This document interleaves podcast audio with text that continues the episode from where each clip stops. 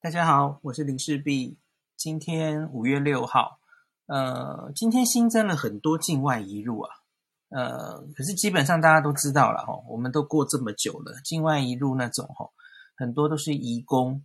这次菲律宾又变多了哈，显现菲律宾近来疫情又是变严重。那这种在检疫隔离期满再验出来的哈，我跟之前早早就跟大家解说过，这种多半都是。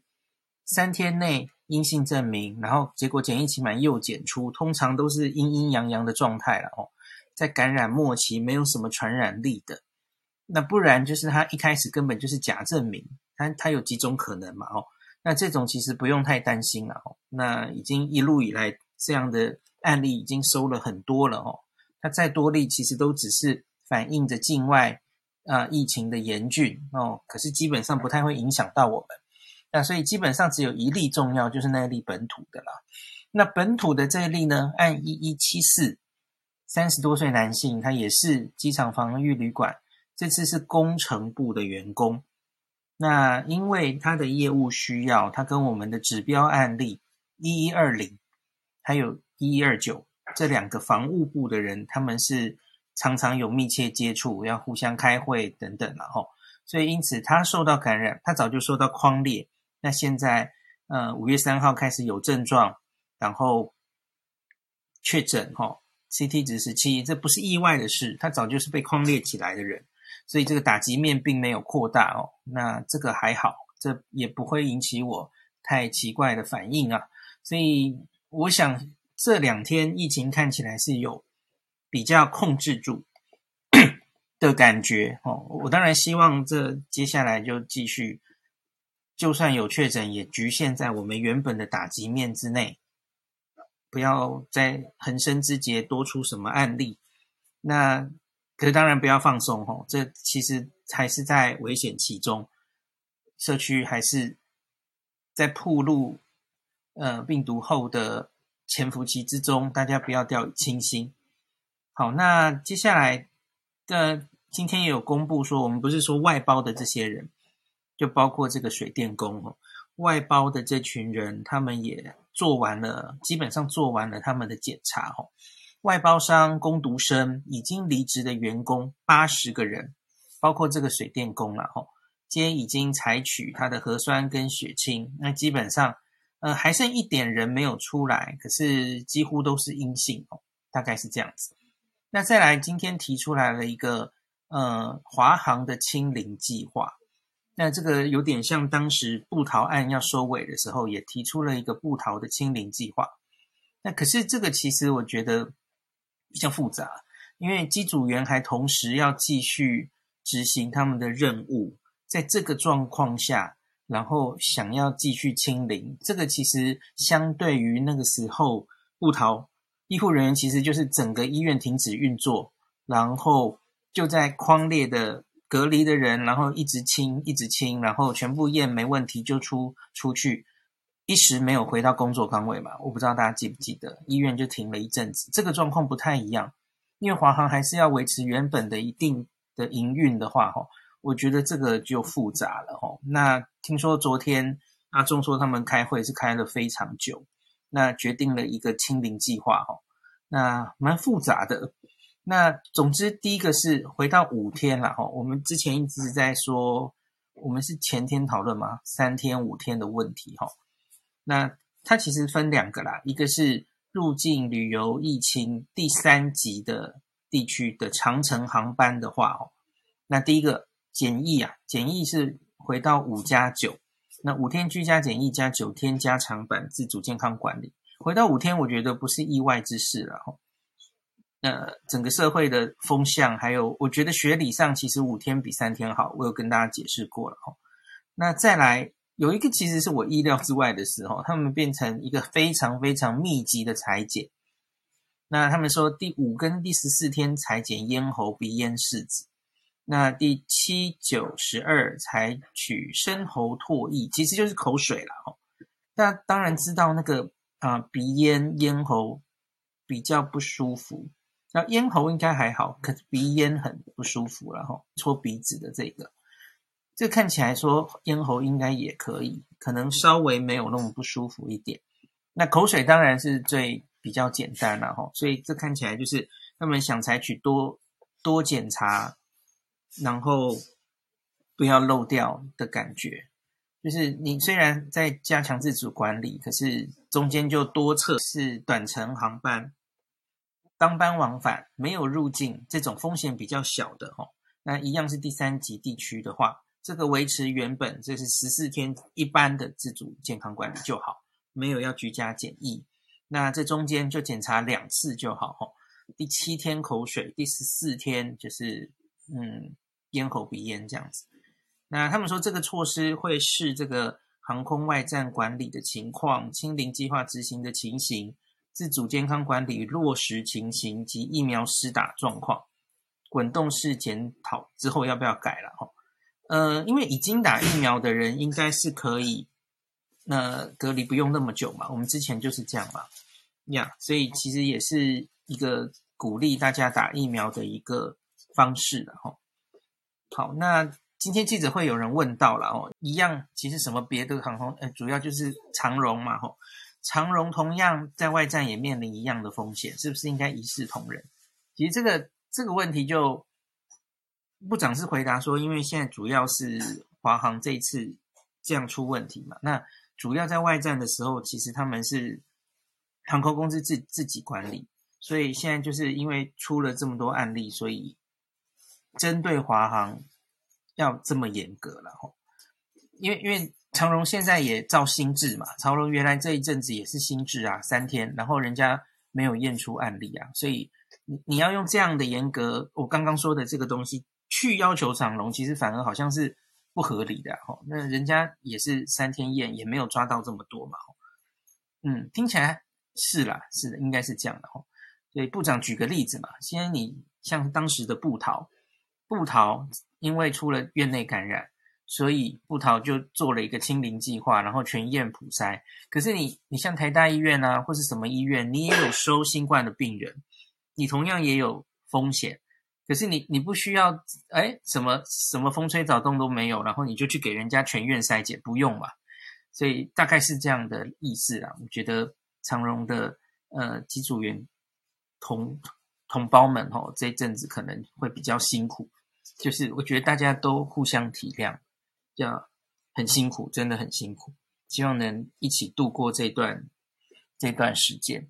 那接下来我再讲一个，今天有宣宣布一个比较大的消息，就是疫苗又要往下开放这个施打的顺序了哦。诶，这个我原来有预料到，诶哈，就是它应该会越开放越多，因为大家知道我们这两批其实进了近三十万的疫苗。那现在应该是打了，诶，六万还七万，我有点忘。那大家知道，它大概五月底跟六月中会陆续过期，所以以现在施打的顺的数量，虽然有比较快了，哦，这几天其实都有创新高，明显的想打疫苗的人有变多，这是没错。可是问题是，好像还是不够快，部长估可能要每天打八千剂才能完全消化完嘛。所以下礼拜一又要开放了，哈，五月十号。开放第七类，还有第八类。第七类就是军人、军事机关及国安单位文职人员。那第八类是六十五岁以上长者。哇，这个这个就多了吼，几百万人哦。好，所以这个一开放，我觉得当然不愿意打的老人一定有了吼，可是愿意打的应该也蛮多的哦，所以。诶，这 搞不好就我不知道，大家记不记得去年九月宣导要打流感疫苗的时候，好多老人家跑去那个卫生所排队的那个景象，那一周那个样子吼。所以，所以我这几天才在跟大家说，诶，大家可能想打的话，动作要快。呃，已经已经很多人跟我反映，好像不太好约了哦。那宣布这个消息的同时吼。张上淳老师今天也有出席记者会，然后他有提一个韩国的研究，我觉得很值得跟大家分享一下。这是韩国疾病管理厅，其实就是韩国 CDC 啦，吼，他们这个五月五号正式宣布的一个研究，可是我还没有看到他执行的细节。我我有看到韩文的啦，然后我有看到路透社的报道，可是其实他写的不够详细，所以我姑且用现在看到的资料来跟大家分享。我觉得也许后来还会有他们正式的英文版，或是比较详细的呃研究方法会出来，那那可能可以更清楚的解读哈。很简单的讲，那韩国这个这一阵子施打的就是辉瑞跟 AZ 两个疫苗，那这个。跟英国一样哈，都是这两支疫苗，所以他们也是从老人家开始打，当然还有医护人员了哈。那他们这次故意分析这老人家六十岁以上的老人家的资料，然后就跟英国三月一号 NHRA 跟大家报告那个 AZ 疫苗还有辉瑞疫苗在老人家施打的效果，英国是抓七十岁以上哦。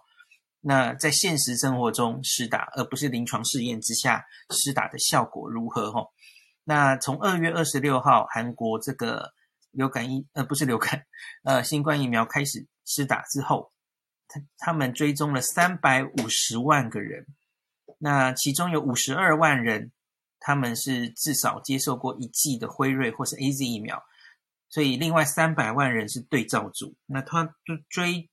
追这些六十岁以上成年人，总共追踪两个月，那看他们会不会得病哈。那大家也知道，最近韩国的疫情也有升温的趋势，所以它是是在流行的状态，所以这个还蛮值得参考的数字哈。就看打疫苗的人是不是有保护力。那请注意，这些人都是只打一剂哦，因为其实还很新嘛。第二剂大概要八周，跟我们一样嘛，是八周之后才施打。那追踪发现，在这两个月中呢，有一千两百三十七个人确诊了，可是只有二十九个人是在施打疫苗组，那另外一千两百零八人都是未打疫苗的对照组里面。那所以这当然可以再去算它的这个保护力。那其中这个我们再分开看吼。韩国的辉瑞疫苗其实打得比较慢，可是其实有点后来居上了哦。那这个研究中呢，接种辉瑞疫苗是二十万剂，那这个二十万剂里只有四例确诊。你看这个是什么神鬼的数字哦？二十万剂只有四例确诊。好，另外接种 AZ 疫苗是三十二万剂，那这比较多了哈，二十五例确诊。OK，那那再跟对照组互相算一下哦。那因因为我说我没有找到研究方法，就是我不知道它的对照组是怎么算的。可是我猜大概跟呃以色列还有英国的那个类似哈，呃应该比较类似以色列，它也许是先就抓好抓好那个，比方说在类似我们的健保资料库里面，然后什么年龄、性别什么都要 match 好，然后看这两群人接下来谁得比较多，我我猜应该是这种方法。不然你这样对照组不能随便抓的哦。那这样算起来，辉瑞疫苗的保护力是八十九点七。那请注意，它是抓打完一剂之后十四天开始算嘛。我们前天有跟大家讲，免疫力不是马上开始产生的，所以你要打完疫苗之后十四天，临床试验中也是这样看的哦。那这个八十九点七一剂而已哦，这是一剂而已。辉瑞八十九点七，然后 AZ 的话呢？也不差，八十六 percent，这个数字其实高到我有一点点意外，因为这只有一剂，只打一剂。那韩国卫生官员哈尹泰浩表示，他说在韩国哈那个死于新冠病毒感染有九十五 percent 都是六十岁以上的老人，所以我们现在确定这两个疫苗哈都有效。那很明显，这个疫苗将大幅降低这些人的风险。那他在记者会上还说，哈，发生部分副作用的可能性，包括大家就都很担心的血栓，是极度的低，而且这些副作用大多都可以治愈。可是我这里就不满意了，那血栓，那那到底是几例？怎么都不说清楚？嘿，就韩国自从大概一两个月前报了三个血栓，然后也是风声鹤唳，后来就新闻都没有报，我不知道没有报到底是。他也没有明确的说，我这阵子这几天就问了很多会韩文的朋友哦，包括在下面听的福泽桥前辈哦，他他会韩他他也关心韩国的新闻嘛哈，我早上才问他，哎，到底有没有有没有看到他们有报告啊？他说就就没有明确的写，因为我觉得这个血栓是大家都关心的东西。TTS 血栓，你应该，因为他们长期都有每天都出新闻稿，在关心什么呃严重过敏啊，过敏或是其他的副作用的比例多少哦，每天都在更新。可是你为什么就不列出一个栏位是血栓哦？啊，三例四例哈，那不是很好吗？就就不说哦。对，我我持续征求，假如会韩文的人或者在韩国当地的人，你假如有看到他们后来更新哦，是现在到底有几例血栓了？欢迎跟我讲哦。我我只会用英文 Google 嘛吼，我完全没有看到最近他们有提到血栓的问题。我有看到前天好像有一个嗯脑子去开刀的人，可是那个我看起来好像不太像血栓。那例我有看到，嗯，三天前的新闻吧吼，应该不太像 TTS。好，那接下来，那韩国人口五千两百万人，他们目前接种的比例是六点七 percent，哦，也接近十喽，还还蛮快的。可他们觉得不够快，嘿，韩国设定了一个，这是路透社的描述哈，极具野心的目标，他们希望在九月前达到七十 percent，并在十一月前达到群体免疫，这是韩国的时间表。那他们好像这几天辉瑞又来了一大批这样子，那还有一个措施也是应该是韩国可能也是大新闻哈，从五月五号开始完成两例疫苗接种，而且可以提出啊、呃、COVID-19 检测阴性，他没有说也许也是 PCR 吧吼，而且没有任何症状的韩国人在从海外旅行返回韩国的时候，将可以免除两周的强制隔离。好、哦，他们出手了。这是我我之前已经我有点开玩笑的跟大家讲哦，我我我一直不担心疫苗施打那个 大家没有意愿什么的，因为你只要出手说，我我半开玩笑的说了哦，你只要说出国回来不用隔离哦，疫苗的这些人哦，马上大家就争锋抢 去打疫苗。诶，韩国先搞了，韩国先这样做了哦。就是直接真的他们这样做了哦，我我相信应该会有人因为这个 incentive 去想打疫苗哈，一定是这样的嘛哈，免除两周的强制隔离。OK，韩国真的这样做了，我们当然就可以后续看看他们这样做会不会怎么样。那我自己来解读一下哈，到五月五日，昨天最新公布，韩国已经施打了一百八十九万剂的 AZ 疫苗。那一百九十三万剂辉瑞，这个辉瑞后来居上哦，因为他们 AZ 好像目前也只有两百万剂，快打完了哈。辉瑞看起来数数字会后来居上。那值得注意的是，我没有看到任何一例血栓并血小板低下，一例都没有。那一样啦，我刚刚跟大家讲的，我是用英文查的嘛，我就是怎么样都查不到哈。如果有，随时欢迎大家 IG 给我哦，这是对我很重要的资料。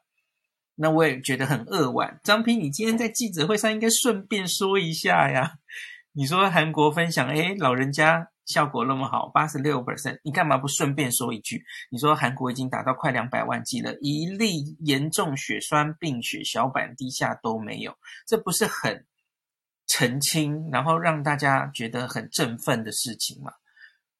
那那再来解读这个八十六，诶，好像其实有点高哦。我们比较一下英国在三月一号，当然他公布的是七十岁以上了吼。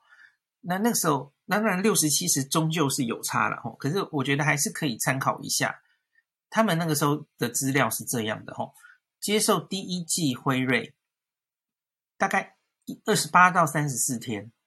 保护力是六十一 percent，大家知道英国是这样，英国没有乖乖的第二剂辉瑞二十一天打下去，他们都是拖到十二周嘛，所以因此他们就做了一个这样的研究，就是看到底，因为这是临床试验中没有的资料，辉瑞撑着哈一个月只打一剂，到底保护力是多少？然后他有初步的资料是一剂辉瑞二十八到三十四天保护力只有六十一 percent，好，那。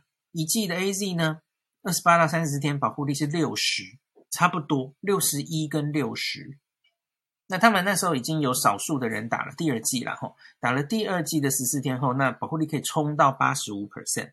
这个其实跟以色列资料一样啦，以色列资料其实打第一剂之后的，嗯，辉瑞其实没有太好，我记得应该是五成吗？可是他打了第二剂就冲到九成去了。那可是相比于韩国，诶，为什么韩国的资料比别人好那么多？呃，我觉得很难用，因为今天有人留言问我说，是不是因为疫情的因素？要相对来说，英国应该疫情比较严重，在这一段做研究的时间，所以接触到病毒的机会多，呃，病毒量也许比较大，所以疫苗可能稍微比较挡不住。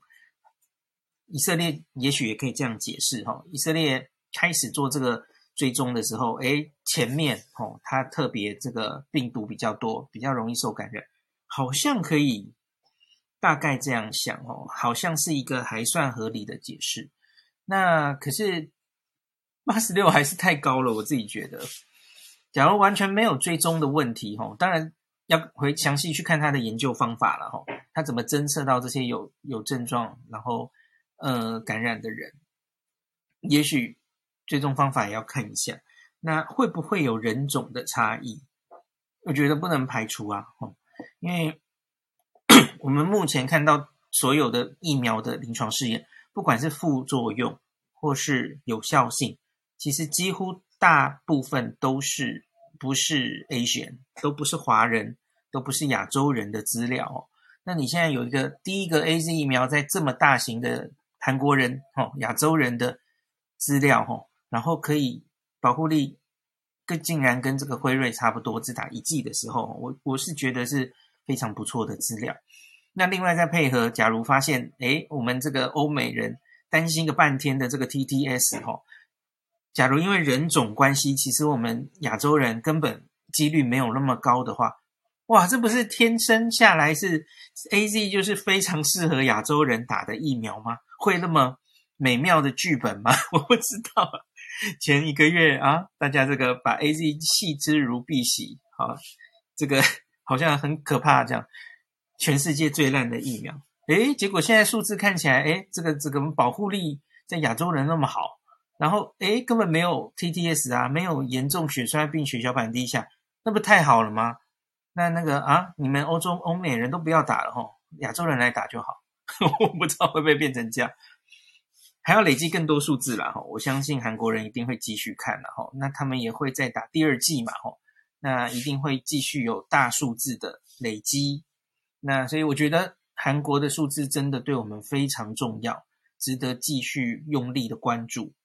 呃，韩国资料也算是蛮透明的哦，我觉得可以一直更新追踪他们。那他们韩国厂的嘛，哈，韩国厂的 AZ，然后打在亚洲人身上，所以一定对我们是非常有参考资讯的哦。OK，那我还是那句话啦，我觉得有意愿想打疫苗的朋友，可能动作要快。我觉得好像有一点，嗯，蛮抢手的感觉哈。那动作快，好，我明天要带妈妈去打疫苗了。好，那就先讲到这里，那我们就九点再见。那今天就先讲到这里。